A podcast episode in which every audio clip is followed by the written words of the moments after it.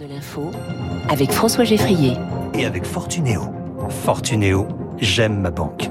Les stars de l'info avec Alexandre Sampéré, bonjour. Bonjour. Chef du restaurant Les Ombres au musée du Quai Branly, le musée Jacques Chirac euh, à Paris. Bienvenue sur Radio Classique et je vous présente mes excuses, j'ai dit Alexandre Sampéré. C'est Sampéré puisque il y a une petite origine espagnole dans votre nom même s'il n'y a pas d'accent aigu. Alors, je précise tout de suite, tout de suite que je ne vous fais pas de pub pour votre restaurant pour euh, Noël puisque vous êtes déjà complet depuis un mois. Oui, c'est ça, c'est ça. En fait, on a on a ouvert le projet il y a à peu près euh, le nouveau projet des ombres au début octobre et euh, donc on a déjà tout de suite travaillé sur les sur le projet, euh, sur le menu des fêtes, et ça s'est rempli assez assez rapidement. Qu'est-ce que ça représente justement la période des fêtes et Noël, le Nouvel An aussi, puisque vous serez ouvert à ce moment-là, euh, pour un restaurateur comme vous, un cuisinier? Bah écoutez, c'est une c'est c'est l'opportunité d'avoir un menu. Nous, on propose un menu unique au restaurant Les Ombres euh, où on peut développer. Voilà, on a on a on a ce menu qu'on peut développer euh, vraiment avec des produits, euh, les produits qu'on a envie de travailler avec les producteurs. Faites-nous saliver un petit peu. Qu'est-ce qu'il y aura à la carte demain? Alors sur le sur le menu, donc on a on va travailler avec une sur une entrée avec une petite huître en, en amuse-bouche. On a toujours trois canapés trois canapés au début du repas avec une boisson une boisson d'accueil fermentée. Euh, souvent qu'on utilise avec euh, voilà, les épluchures des légumes qu'on fait qu'on fait fermenter avec des agrumes, tout ça. Euh, on aura une un coup de pote un coup de graines salsifis. Euh, on finira par par un par un, homard un homard pomme de terre assez assez assez classique avec un corail émulsionné et une volaille albufera avec des topinambours, un peu de babeur, de la prunelle. Je vous écoute avec le sourire, je suis béa et baba d'admiration puisque je, tout ça me fait vraiment euh, envie. Euh, comment vous, vous dites, on a travaillé le projet, c'est-à-dire que à autant, aussi longtemps à l'avance, la date du 24, 25 décembre, 31 décembre, 1er janvier est cruciale. Oui, bah en fait, comme on a on a ouvert assez on a ouvert assez tard ce, ce projet, donc euh, on a travaillé déjà sur la carte d'ouverture et tout de suite après il a fallu, il fallu se pencher sur euh, euh, sur cette carte du 24 parce qu'on doit ouvrir les réservations assez rapidement. Euh, Pas de place à l'improvisation en tout cas. Non non non non. Puis il y a un gros travail, il y a un gros travail sur euh, sur les menus, sur la structure, sur le nombre de le nombre de plats et le nombre de services qu'on va qu'on va qu'on va servir.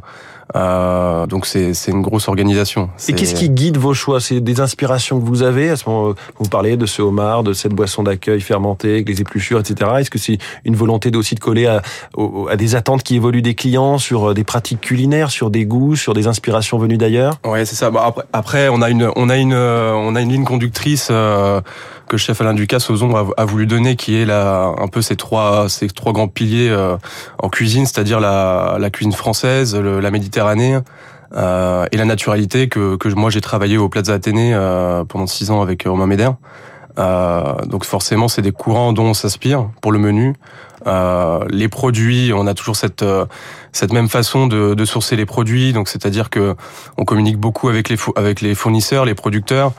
Euh, on regarde ce qui se fait, euh, on respecte la saisonnalité, voilà, et on essaye toujours. Euh, moi, j'ai, je suis vraiment sensible au fait de d'essayer de faire, même avec les garçons, de les sensibiliser à ça, de faire zéro gaspillage, c'est-à-dire qu'on va. Les garçons, vous avez une brigade 100% masculine?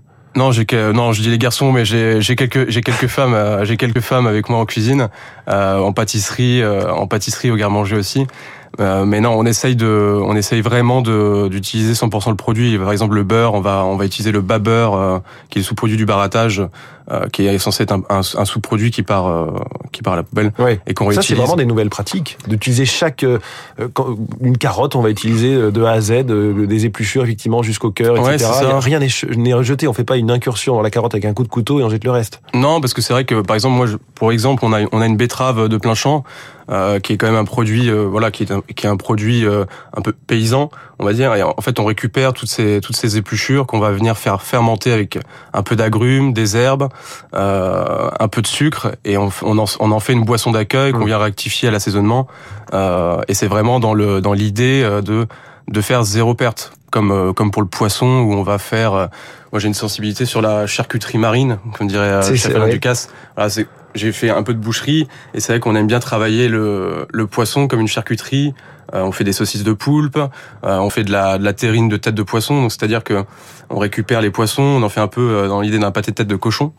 en fait, tout est bon dans le poisson, c'est ce que ah, vous dites. Tout est bon, tout est bon. On, on, tout est bon dans chaque produit. Voilà, on, on essaye de tout utiliser vraiment, et on, je pense qu'on on, on, peut y arriver presque à 100%. De la peau à l'arête, euh, de la tête. Enfin, c'est voilà, c'est. Et est-ce qu'il y a un côté pédagogique dans ce que vous faites? Est-ce que ce que vous venez de nous décrire, vous l'expliquez aux clients dans la salle? Vous passez un petit peu, vous leur dites oui, là on a utilisé une carotte à vraiment à 100%. Oui, alors après là on a on a vraiment un, gros travail de avec la salle, notamment avec euh, Siam et Ahmed euh, sur euh, tout, tout l'explicatif maître d'hôtel. C'est-à-dire qu'on pousse vraiment le on pousse vraiment le truc jusqu'à à expliquer les, les, les, détails et leur faire comprendre la démarche en fait que les que les clients voilà qu'on ait un produit typé voilà un, légume un peu un peu une racine, un légume un peu paysan, euh, une graine ou qu'on ait un, produit comme un, poisson euh, comme euh, le, turbo ou, ou un poulpe. Mm. On essaye vraiment d'expliquer que la démarche c'est de ne faire de faire zéro perte et d'utiliser le produit à 100%. Quand vous parliez tout à l'heure de, saisonnalité, c'est vrai que cette année, il y a cette histoire du, foie gras avec des prix en hausse, des ventes euh, qu'on voit en baisse. Hein. Là, je parle plutôt dans la, dans la grande distribution, moins 20% de, de, de ventes. Est-ce que vous, euh, enfin, comment vous vous, vous, saisissez de ce, de ce problème? On voit que la filière tout entière aviaire mm. euh, a, un, souci avec cette grippe aviaire qui revient chaque année. Oui, alors nous, on aura, enfin, nous, on n'aura pas de foie gras, on n'aura pas de foie gras à la carte. C'est à cause de ça ou c'est pas lié? En partie, on essaye aussi euh, via cette euh, la répercussion qu'il y a eu euh, avec tout ça sur les prix, euh, même sur la disponibilité, la disponibilité pardon des produits. On essaye de, de s'adapter et de réfléchir autrement. Donc c'est encore une fois, c'est encore beaucoup de communication avec nos fournisseurs. si voilà, on, on sait qu'on va avoir des soucis d'approvisionnement, on essaye de, de s'orienter vers autre chose, de, de réfléchir autrement cette carte. Euh, et de et de et de mettre un, un substitut. Voilà, c'est mmh. on peut très bien euh, nous euh, en tant que restaurant où on est plutôt orienté vers la mer, utiliser un foie de lotte confit ou quelque chose comme ça pour remplacer le foie gras, quelque chose qui soit un peu un peu fort.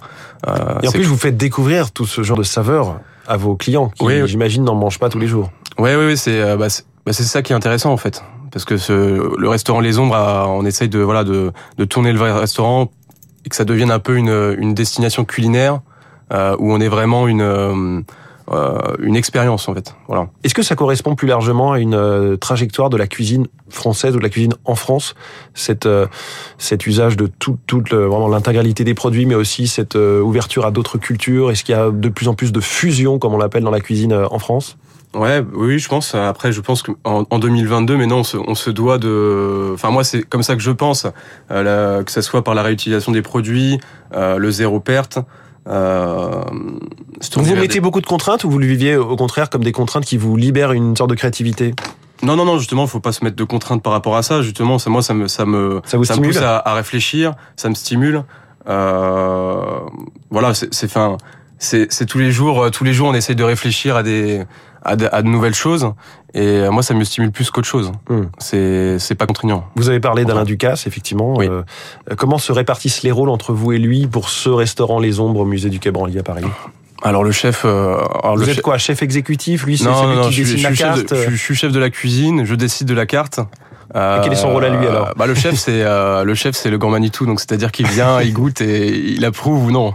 Donc euh, il fait des propositions. Donc c'est ouais, voilà, moi, je, ça reste sous la... la... voilà la carte je l'ai proposée, j'ai réfléchi à une carte. Euh, on appelle le chef, on lui dit venez goûter chef, et puis il vient goûter, il valide. Après, c'est vrai que l'orientation, la ligne conductrice a été donnée par le chef. Il voulait réunir ces trois courants euh, majeurs, et, et, euh, et, donc il m'a dit, il m'a posé les trois courants, et puis après j'ai travaillé dessus, et puis et puis voilà. C'est. vous dites le chef, vous le vous voyez, c'est un ah oui, bien sûr. ouais, bien sûr. quand on travaille avec Alain Ducasse, il y a bah, un, infini respect. ouais. C'est quelqu'un qui a quelque chose qui engage. Il a une forme de une forme d'aura sur ses troupes. Oui, tout à fait. Moi, j'ai beaucoup de respect pour Monsieur Ducasse. Je trouve que c'est un chef. Il est toujours en, en, en recherche. Euh, il s'arrête jamais en fait. C'est ça qui est, qui est, qui est, qui est impressionnant.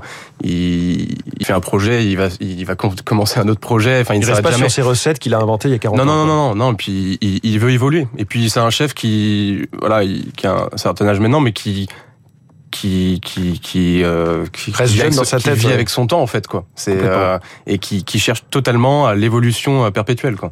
Dernière chose, j'ai été frappé du fait que vous utilisiez le mot projet. On a créé, on a réfléchi au projet, etc. et non pas restaurant ou carte, parce que ça va bien au-delà de la cuisine quand vous bah. êtes sur ce projet donc oui, restaurant des ombres. Je, je, dis projet parce qu'en fait il y avait un restaurant existant et que nous on l'a pris en cours de route.